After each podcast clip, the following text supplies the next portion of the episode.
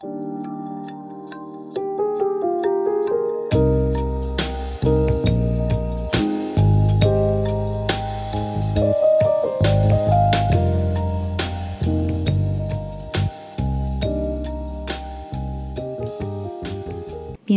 bienvenida a un nuevo episodio de Volviendo a Vos.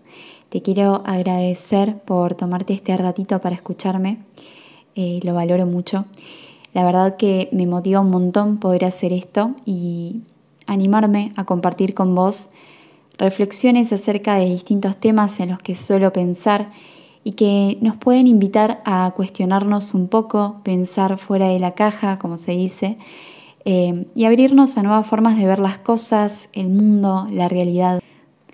Así que para el día de hoy te traigo un tema que siento que si bien puede resonar en muchos, no es algo de lo que se suele hablar, pero no porque sea un tema tabú, sino porque no hay tanta información circulando sobre esto, eh, a mi criterio, y por eso me pareció importante traerlo a este espacio para darle un poco más de lugar y que de a poquito se vaya expandiendo.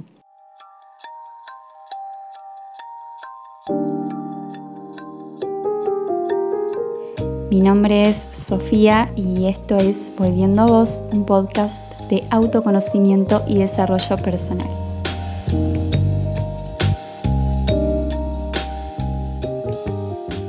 ¿Cuántas veces escuchaste a los adultos preguntar a nenes de menos de 5 años, ¿qué querés ser cuando seas grande?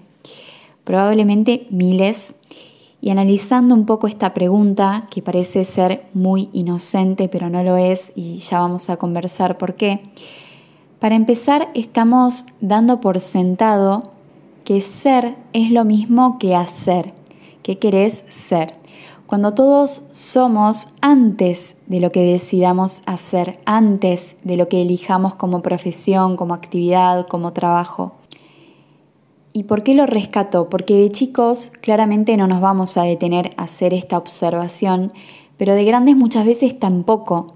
Y a partir de esta confusión entre el ser y el hacer, es cuando empieza a surgir la ansiedad, la sensación de estar incompletos cuando no encontramos rápido eso a lo que nos queremos dedicar, como si una actividad externa nos completara, cuando en realidad ya venimos al mundo como seres íntegros y completos. No necesitamos algo de afuera para lograrlo, esa integridad es interna y es inherente al ser. Quizás es un poco complicado de entenderlo a nivel racional, eh, sobre todo cuando estamos tan moldeados por la cultura, la sociedad, las instituciones, que son las que en definitiva nos van indicando cómo tenemos que actuar según lo que está bien, lo que está mal, lo que, es, eh, lo que está aceptado, lo que no.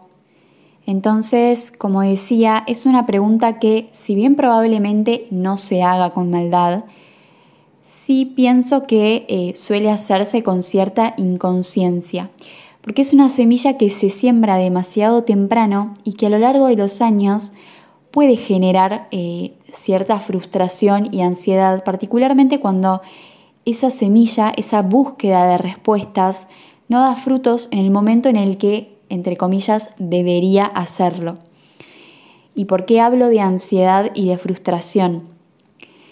Bueno, porque hay casos en los que las personas nacen prácticamente sabiendo qué es lo que vinieron a hacer al mundo, pero hay muchas otras, la mayoría en mi humilde opinión, que no tienen idea de a qué actividad quieren dedicar su vida, por lo menos no desde una edad tan temprana. Hay una autora, Emily Wapnick, de la que voy a hacer referencia un poquito más adelante, que dice medio en broma en una charla TED, eh, sí, me encantan las charlas TED, Em, dice, bueno, puede pasar que haya bebés que apenas nacen ya sepan que quieren ser, no sé, neurocirujanos infantiles. Nada, me causó gracia porque claramente no es algo que nos sucede a todos, ¿no? En mi caso yo sufrí bastante este tema y es por eso que lo traigo también. Eh, cuando salí del secundario, como sé que les pasa a muchas personas, no tenía ni idea de lo que quería hacer, te juro. ¿Y por qué me pasaba esto? Claramente porque no me di el tiempo de conocerme a fondo para poder entender después qué era lo que mejor se alineaba para mí en ese momento, que quizás no era una sola cosa, y ahí ya estaba en otro problema. Me gustaban un montón. De hecho, me gustan un montón actualmente. Y bueno, en ese momento empecé a vivir una especie de crisis existencial que duró aproximadamente seis años, un poquito más también. O sea, desde los 17, 18 hasta los 23, 24 más o menos. Tengo 25, o sea, personalmente me llevó su buen tiempito encontrar un norte o poder entender más o menos por dónde me gustaría ir. Pero bueno, con los años me fui amigando, o bueno, quizás amigando es mucho, pero sí me dejé de pelear constantemente con esa incertidumbre y con esa desesperación por saber inmediatamente qué carrera tenía que seguir, a qué me tenía que dedicar, de qué iba a vivir el resto de mi vida. Y un libro que me ayudó mucho para atravesar ese momento en particular fue El experimento de rendirse o el experimento rendición, creo que también se puede encontrar con ese nombre, que es de Michael Singer y es de mis libros favoritos lejos y lo que dice, resumiendo, es que hay momentos en los que es necesario dejar de forzar las cosas y rendirse ante lo que la vida te presenta. Que no es estar en modo pasivo, sino dejar de drenar energía en desesperarnos para que las respuestas lleguen ya cuando quizás no es el momento o lo que necesitamos no es lo que pensamos que necesitamos o lo que la mente nos impone. Bueno, a mí me ayudó mucho en ese sentido. Entonces, volviendo al tema, me encontraba en esa situación de tener que elegir a los 17 y 18 años algo que me apasionara, que sea rentable, que coincidiera con eh, las habilidades que me habían salido en el test vocacional, que sea universitario y que me gustara toda mi vida. O sea, tranqui el nivel de presión que tenemos. Obviamente pasé por los famosos eh, test vocacionales, como mencioné recién, y tres carreras distintas. Pero nada me atraía lo suficiente, entonces la realidad es que no duraba en lo que elegía. Hoy, viendo hacia atrás, puedo entender que el problema no era yo, sino eh, el sistema que te obliga de una forma indirecta a tener clara tu visión de vida a una edad que considero bastante exigida, pero por cómo está estructurada la educación que tenemos, pienso en donde no se nos invita generalmente a eh, formarnos en el colegio en autoconocimiento, desarrollo personal, emprendedurismo o incluso otras áreas que no tengan que ver con las convencionales. Porque la realidad es que no todos estamos diseñados para sentirnos cómodos en los mismos lugares o para tener los mismos intereses o las mismas aspiraciones. Parece obvio, sí, pero no lo es tanto. Por las dudas, aclaro que hablo desde mi experiencia, en donde sí tuve la posibilidad de ir al colegio y de elegir formarme en eh, un área a nivel universitario, que claramente no es la de todos, ¿no? Eh, sí, finalmente terminé una carrera porque lo elegí en su momento y es un tema que ya me lo anoté para hablar en otro episodio porque hay bastante para decir sobre eso, sobre las carreras universitarias. Pero bueno, la cuestión es que resulta un poco complicado tener que identificar la mejor opción cuando ni siquiera tenemos noción de quiénes somos. Y sentir además la presión de que esa elección sea rápida, e instantánea, aunque el compromiso sea por bastante tiempo, 3, 4, 5 años, que son los, que, los años que suelen durar las formaciones más convencionales, ¿no? O sea, consciente o inconscientemente asumimos que el interés va a permanecer estático, inmutable durante todo ese periodo de tiempo. Entonces, si vamos a asumir ese compromiso, lo ideal sería tomarnos mínimamente el tiempo que necesitemos para descubrirnos a nosotros mismos y a nuestros potenciales, ¿no? El tiempo que necesitemos, el que nos indica el mundo interno, no el externo y que cualquier elección sea alineada al nivel de conciencia que tengamos en ese momento. Considerando también que uno va creciendo, viviendo otras experiencias y que los intereses también pueden ir mutando. Entonces, si tenemos el deseo interno de en algún momento cambiar de decisión y tomar otro camino porque ya no estamos siendo en el lugar en donde estamos, también es completamente válido. Y lo traigo porque me pasa.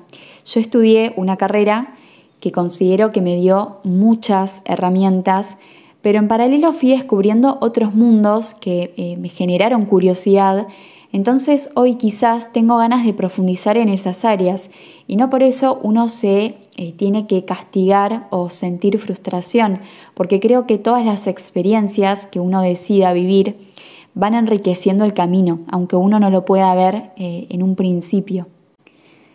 Volviendo un poco a lo que decía hace un ratito sobre esto de tener muchos intereses y que esto nos condicione a la hora de elegir algo en lo que hacer foco, me gustaría rescatar un concepto del que habla Emily Wapnick, eh, la autora que mencioné al principio.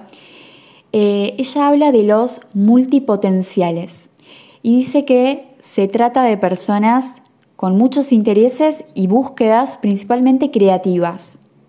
Entonces plantea esto de, bueno, ¿por qué hay que elegir una sola cosa cuando en realidad me gustan o me atraen muchas? O sea, habilita la posibilidad de hacer más de una actividad e incluso fusionarlas. La primera vez que escuché esa charla fue hace unos años. Me la recomendó Caro, una persona que quiero mucho, con la que trabajé un tiempo y justamente ella se dedica a ayudar a personas en el proceso de conocerse y emprender. La charla se llama eh, ¿Por qué algunos no tenemos una verdadera vocación? Por si la quieres eh, buscar o escuchar. Es cortita, dura algo de 10 minutitos y es súper interesante y divertida. Y escucharla de nuevo me recordó mi propia búsqueda porque en ese momento yo ya había arrancado con Volviendo a vos pero sin ningún objetivo más que eh, el de tener un canal en donde expresar mis sentimientos, mis reflexiones eh, y poder compartirlo, un poco lo que estoy haciendo en este momento. Pero después, eh, durante estos años, se me fueron despertando otros intereses, por ejemplo, además de escribir, me empecé a meter en el mundo audiovisual, del video, la edición, la fotografía, que me encantan también. Entonces esos textos los empecé a expresar en un formato de video. A su vez, como ya eh, mencioné, creo que en uno de los dos episodios anteriores, me encanta bailar y lo que hice fue eh, tomar esto y crear un tipo de servicio que tenga que ver con expresar mensajes a través del movimiento. Pero lo que voy es que si no tapas esos intereses, esas curiosidades, esas pasiones y les das lugar, aunque al principio no entiendas por qué lo estás haciendo, probablemente más adelante sean cosas que puedas unir, fusionar y crear algo completamente tuyo eh, y totalmente genuino. Y en relación con esto, también lo que dice ella es que las personas multipotenciales tienen tres superpoderes muy especiales que tienen que ver con la habilidad para sintetizar ideas, combinarlas, es decir, hacer como una especie de alquimia, y la habilidad para adaptarse a distintas situaciones. Así que si sos una persona multipotencial, eh, felicitaciones porque probablemente tengas mucho para dar y aportar al mundo. Bueno, y para cerrar, me gustaría dejar dos mensajes. El primero es que si no encontraste algo a lo que te quieras dedicar, pero te gustaría hacerlo, eh, sé paciente con vos, invertí en tu búsqueda, prestale atención a lo que llama tu curiosidad y deja los prejuicios de lado, porque la mayoría no vienen de adentro, vienen de afuera. Trata de buscar esa chispita que encienda tu alma y creo que esa va a ser tu mejor guía, por lo menos lo fue para mí. Podés llegar a lugares que son imposibles de dimensionar si no estás dispuesto a experimentar, entonces no te limites en tu búsqueda. Y el segundo mensaje es para quien se sienta atraído por muchas actividades distintas. Y acá me siento muy identificada, así que el mensaje es para mí también. No sos disperso o dispersa, tenés distintas fortalezas con las que podés jugar infinitamente, fusionándolas o no. Lo importante es no dejar de hacer esas cosas que te gustan, que te mueven, por suponer que tenés que enfocarte necesariamente en una. Si no encontrás algo que se adapte a vos o que abarque la mayoría de las cosas que te gustan, también podés crearlo. Sos todo eso que te enciende, así que el mensaje es un poco el mismo. No te limites y anímate a experimentar la totalidad de tu ser. Así que hasta acá el tercer episodio de Volviendo a Vos. Disfruté mucho traer este tema, así que espero que te haya gustado, que te haya dejado alguna palabra, alguna idea resonando. Me encontrás en Instagram como arroba volviendo a vos, donde me podés escribir cuando desees. Y nos encontramos la próxima. Te mando un beso enorme.